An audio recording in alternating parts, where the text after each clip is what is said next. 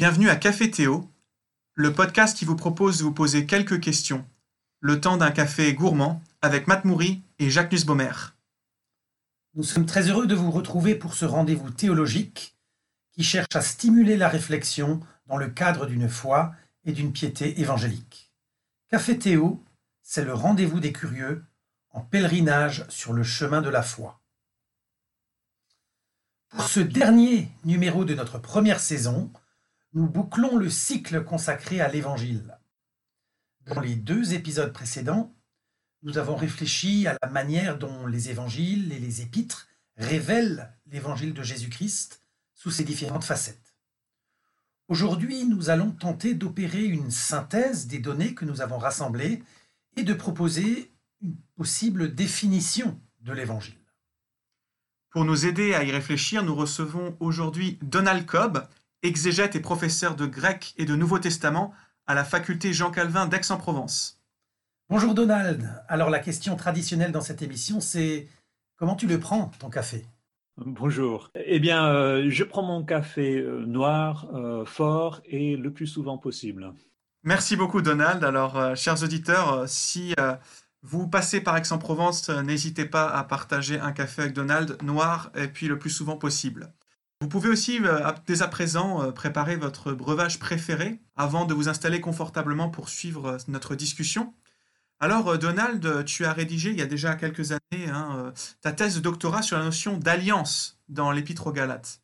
Tu connais donc bien ce qu'on appelle les études pauliniennes, hein, et ça fait un petit peu le lien avec notre émission précédente où nous recevions Jonathan Thyssen qui portait justement sur les épîtres. Comment est-ce que tu résumerais, toi, la vision paulinienne de l'évangile. Nous avons vu la dernière fois avec euh, Jonathan Thyssen que le message de la résurrection était particulièrement euh, prégnant chez l'apôtre Paul, mais j'imagine qu'il y a peut-être d'autres traits saillants qu'on n'a pas eu le temps d'aborder. Alors, selon toi, en résumé, qu'est-ce que l'évangile pour Paul?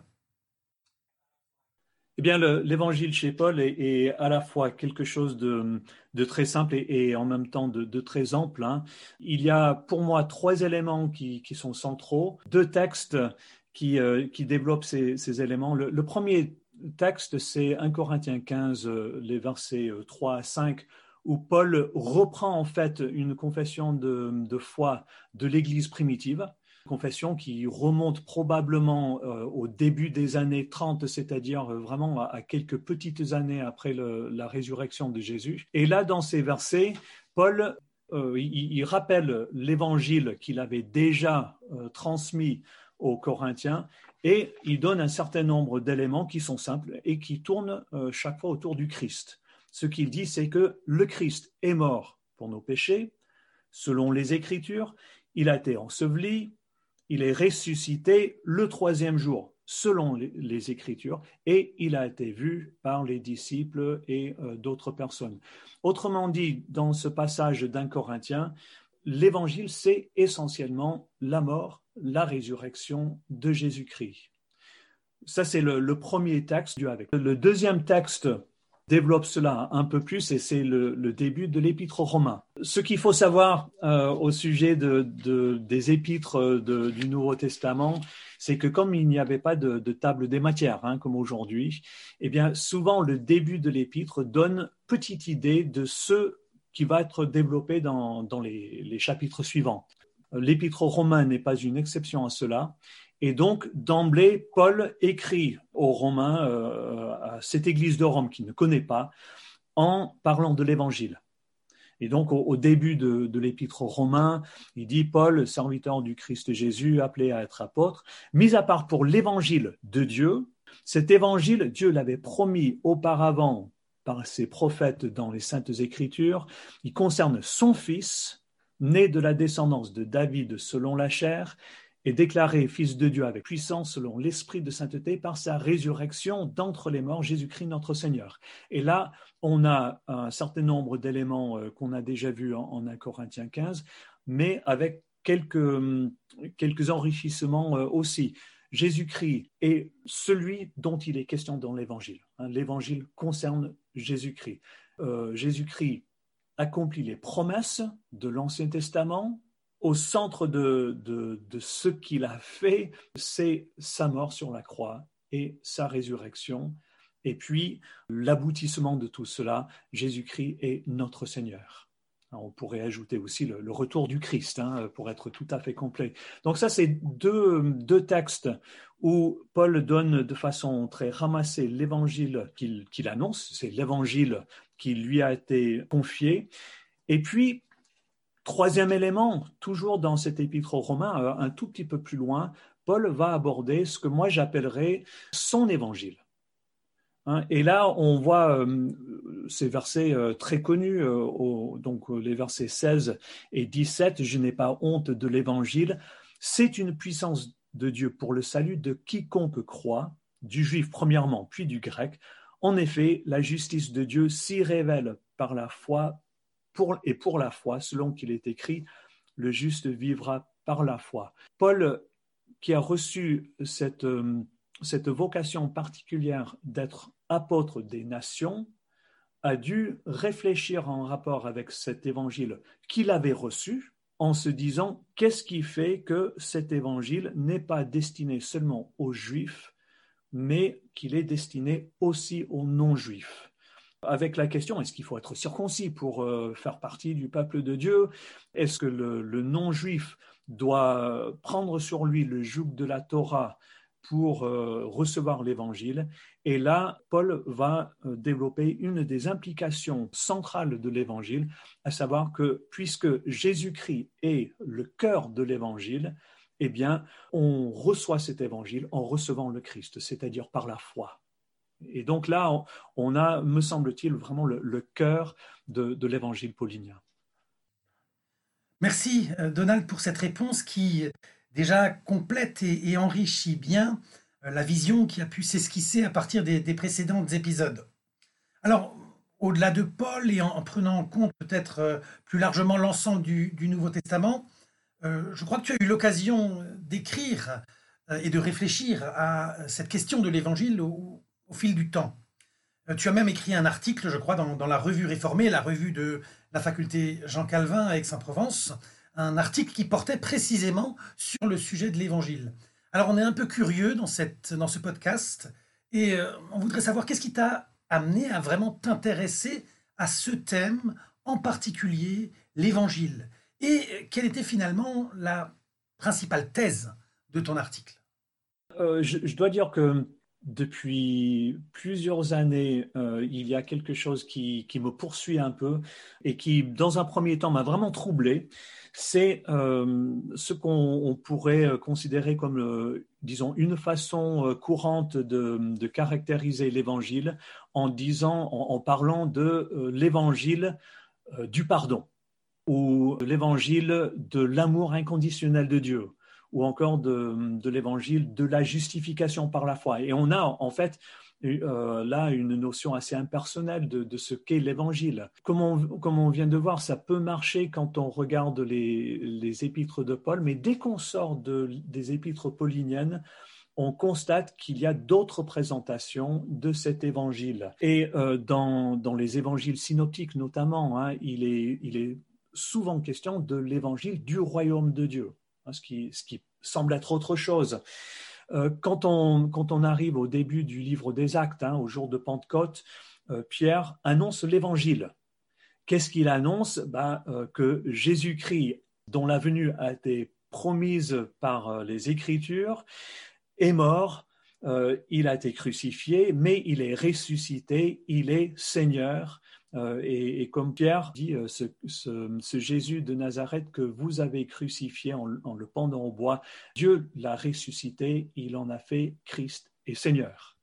Et quand on lit cela, on se dit que clairement, Pierre a annoncé l'Évangile, mais il n'est nulle part question de euh, la justification par la foi, ça peut être euh, une implication, ça peut être sous-entendu, mais ce n'est pas, ça ne fait pas partie de ce que Pierre dit ce jour-là. Le pardon vient après coup, lorsque hum, les, personnes euh, de la foule disent qu'est-ce qu'on doit faire euh, quand ils, entendent ce message? Mais c'est une réponse à, leur question, ça, fait, ça, ne fait pas partie du message que Pierre délivre lui-même. Cette tension entre cette façon typique de, décrire l'évangile et ce qu'on voit ailleurs dans le Nouveau Testament euh, m'a beaucoup troublé pendant, plusieurs années. Et euh, la question que j'avais en faisant cet article, c'est comment euh, concilier ces différentes présentations.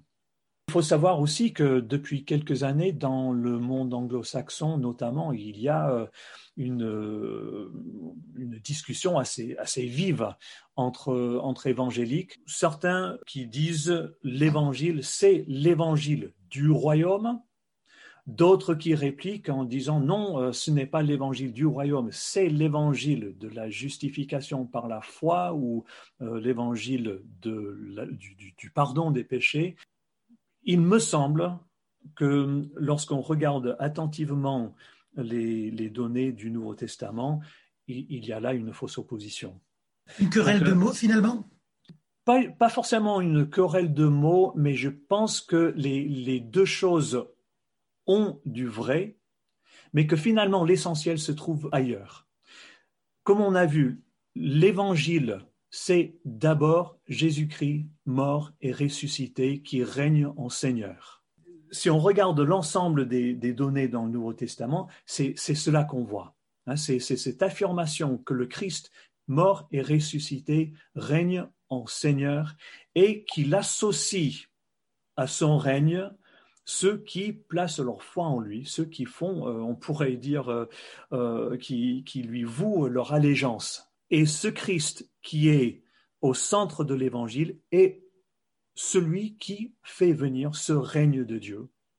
Ce règne de Dieu qui ne, ne se limite pas à notre relation personnelle avec lui, mais qui englobe finalement la création tout entière, puisque le règne de Dieu, le royaume de Dieu au sens le plus large, c'est cette création euh, transformée, euh, glorifiée. Donc la bonne nouvelle finalement, c'est que Jésus-Christ règne fondamentalement. Euh, il faudrait développer, mais oui, ben, en un mot, on pourrait le dire comme ça, tout à fait. Jésus-Christ règne, mais pas forcément de la manière dont les rois humains, euh, les rois pécheurs règnent. À t'écouter, Donald, ce qui me frappe, c'est à la fois le caractère, euh, je dirais, scripturaire de ton propos, mais aussi, euh, du coup, le décalage qui peut exister avec les annonces habituelles de l'Évangile dans nos communautés, et notamment nos communautés évangéliques. Ma question qui en découle est donc la suivante en quoi est-ce que la vision que tu développes peut compléter, amender ou aider à repenser la présentation courante de l'évangile dans nos milieux évangéliques? Ben, je, crois qu'il y a un, problème potentiel dans, euh, cette, présentation courante, à savoir que si on présente l'évangile comme étant simplement cette promesse que Dieu te pardonnera tes péchés, il te sauvera. Ben, finalement, on, a un évangile où on risque de rester centré sur soi. Et, finalement, le problème du péché, pas vraiment abordé. Qu'est-ce que le péché finalement? C'est cet égocentrisme, hein, le, fait d'être centré sur soi plutôt que sur Dieu et sur les autres. Un évangile qui ne fait que promettre le pardon des péchés et le salut laisse euh, ou risque de laisser euh, l'individu dans son égocentrisme. Alors que si on dit que l'évangile, c'est euh, la seigneurie de Jésus-Christ sur nos vies, mais aussi sur la création, eh bien d'abord c'est le Christ qui est glorifié, et ça veut dire que en, saisissant cet évangile, eh bien nous entrons dans une histoire qui, qui nous dépasse infiniment et qui a pour finalité le, renouvellement, la glorification de toutes choses. Excellent, merci beaucoup Donald. Une invitation à nous décentrer de nous-mêmes et à nous recentrer sur Christ et sur la gloire à venir. Nous sommes arrivés à mi-parcours de notre échange avec Donald Cobb. Avant d'aller plus loin, prenons le temps d'une pause musicale.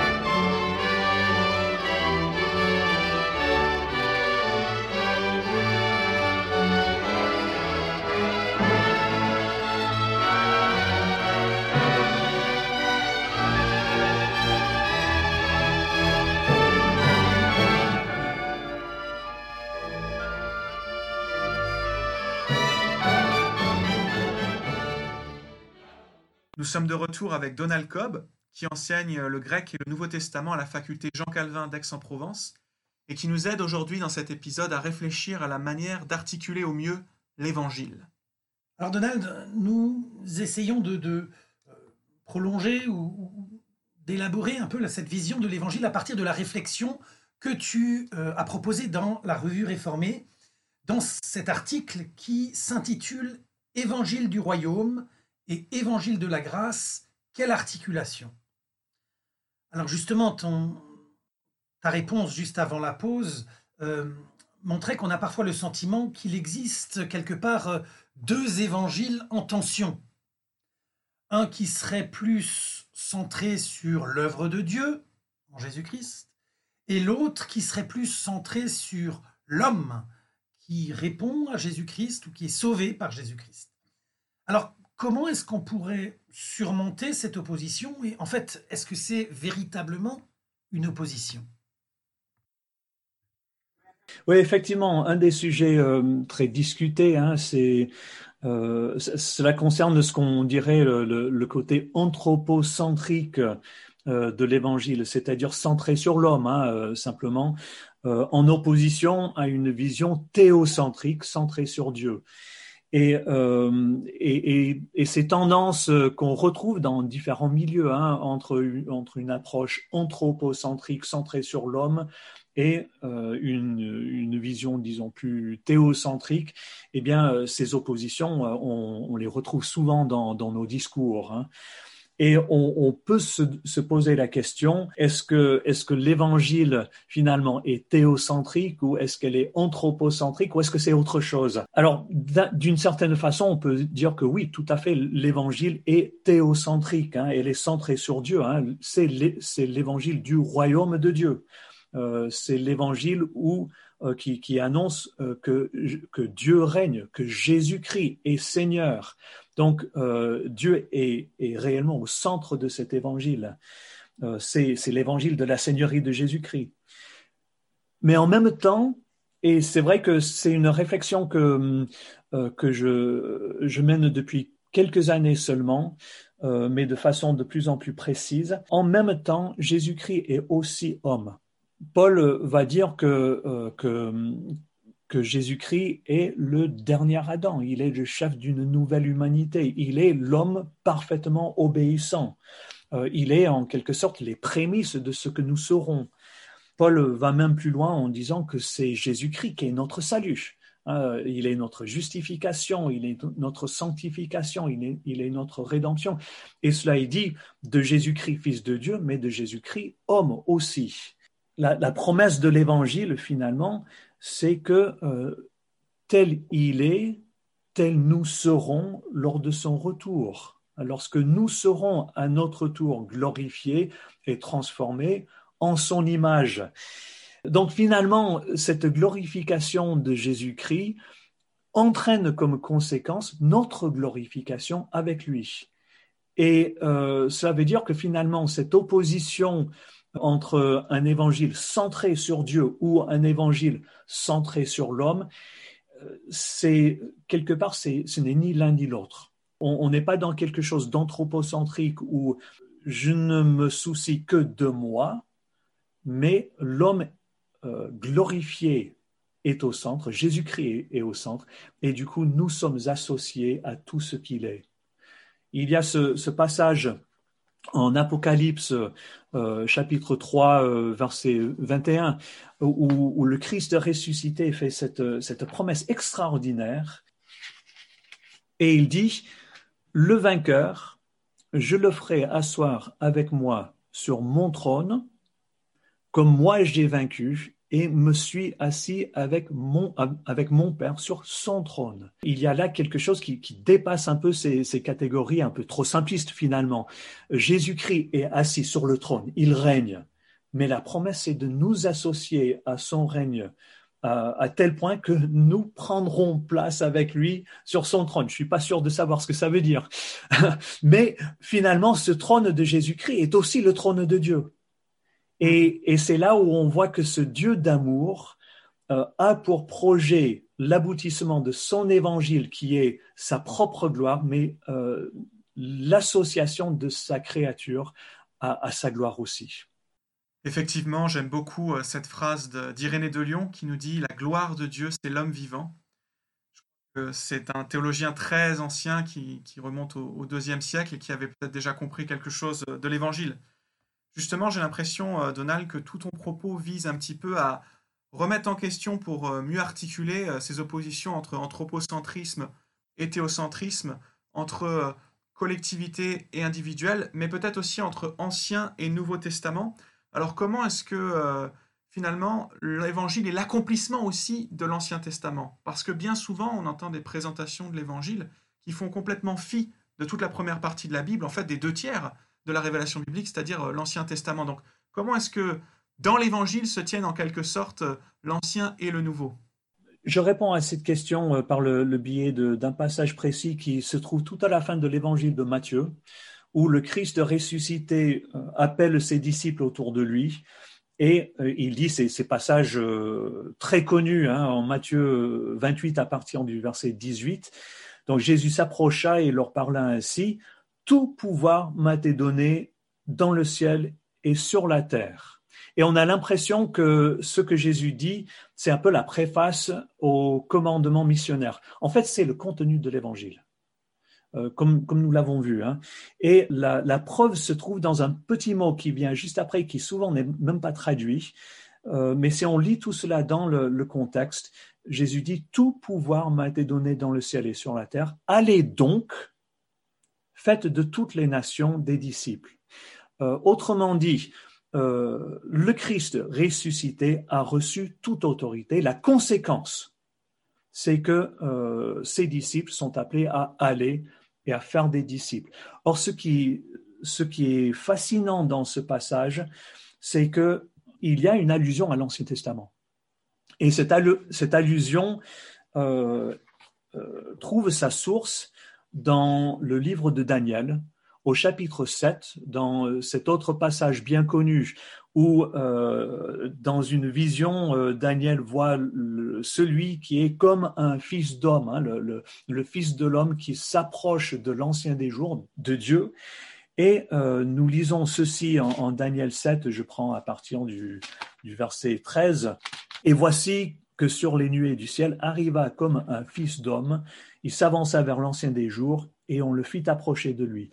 On lui donna la domination l'honneur ou, l'autorité, hein, c'est le, même terme dans, le, dans la, la, traduction grecque, on lui donna l'autorité, l'honneur et le royaume, et tous les peuples, les nations et les hommes de toute langue le servirent. Sa domination est une domination éternelle qui ne passera pas, et sa royauté ne sera jamais détruite. Ce que dit le Christ ressuscité en envoyant ses disciples, c'est euh, le Fils de l'homme s'est approché de l'ancien des jours. Il a reçu l'autorité.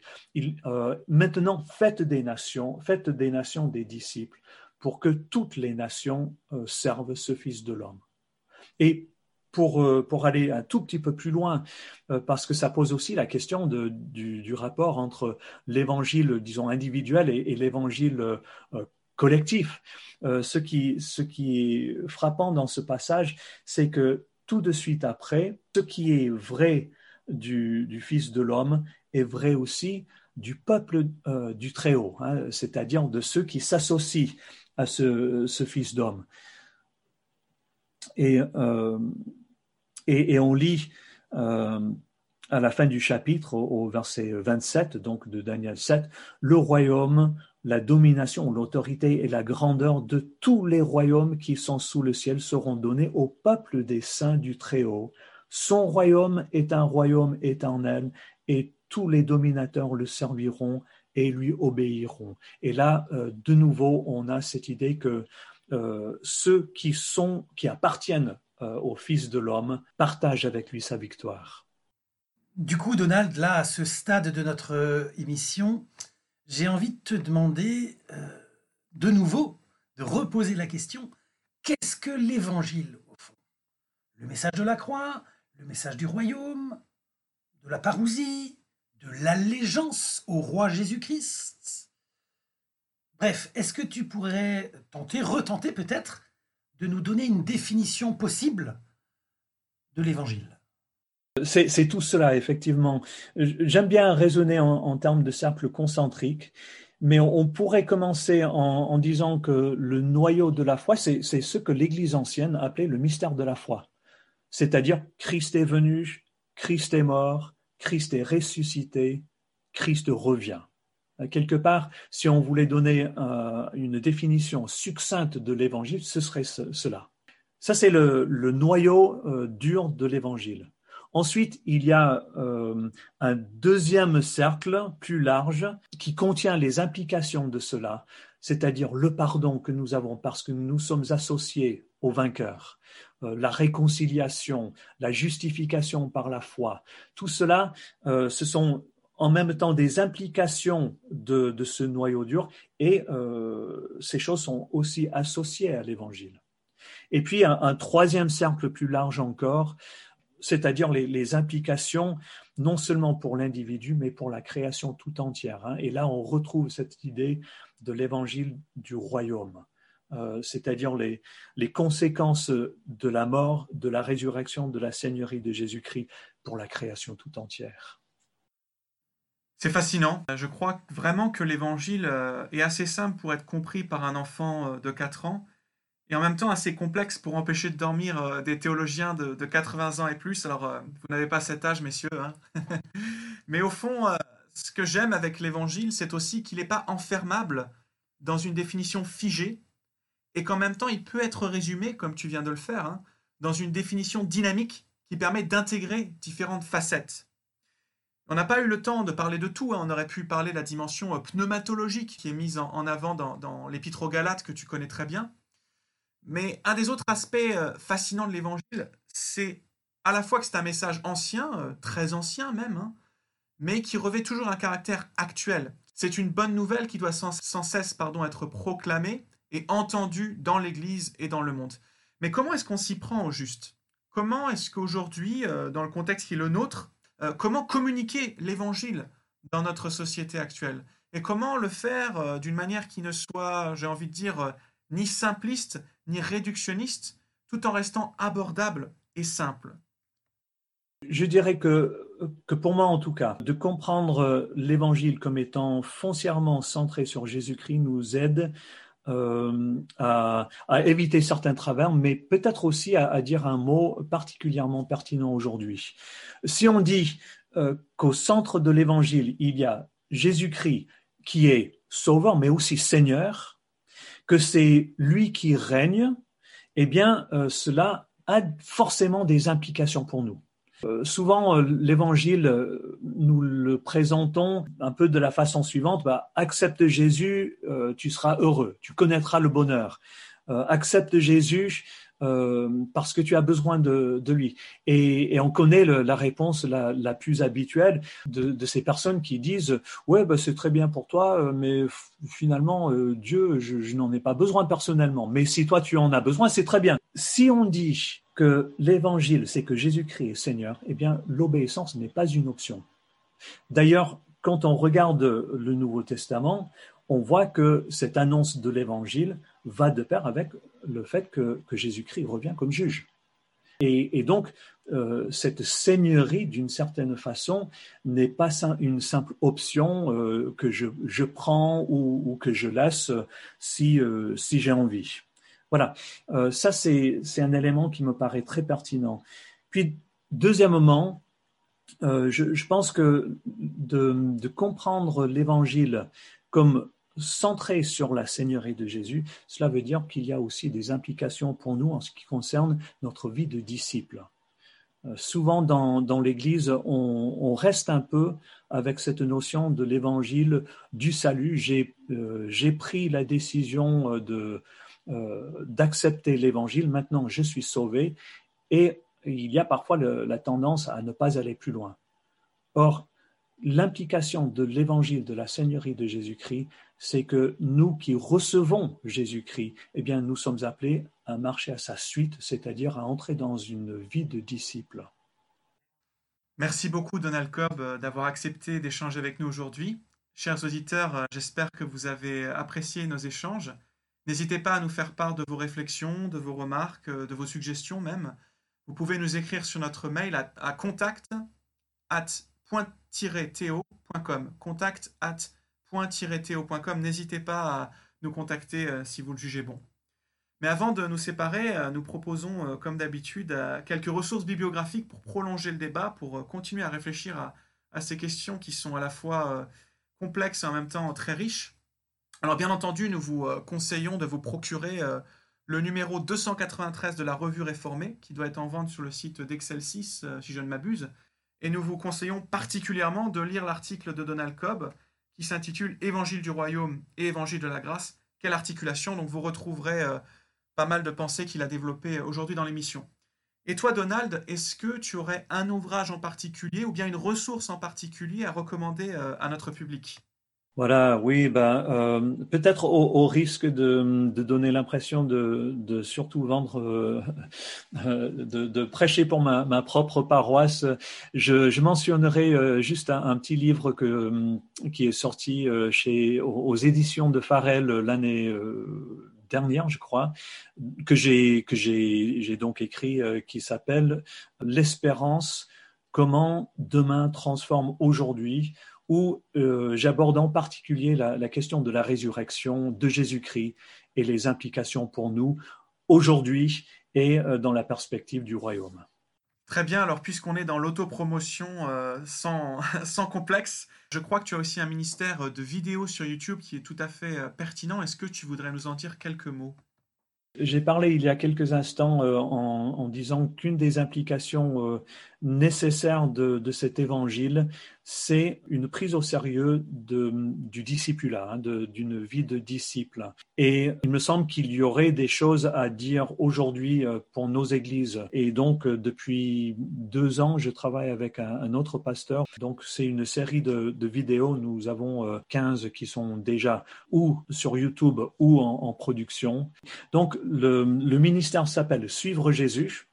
Et il suffit d'aller sur YouTube, de, taper Suivre Jésus, vie de disciple, et vous accédez euh, euh, directement euh, à ces vidéos. Un très grand merci, Donald, d'avoir partagé ce moment avec nous. Alors, notre programme touche malheureusement à sa fin, clôturant ainsi la première saison du Café Théo. Mais nous nous retrouverons, Dieu voulant, à la rentrée de septembre pour lancer la saison 2 du Café Théo. Matt et moi préparons dès à présent de nouveaux épisodes sur plusieurs thématiques. Alors nous ne vous en dirons pas plus aujourd'hui, mais je peux vous assurer que nous allons nous régaler ensemble l'année prochaine. C'était Café Théo, le podcast de théologie qui vous propose de se poser quelques questions, le temps d'un café gourmand. Merci de nous avoir suivis, à bientôt.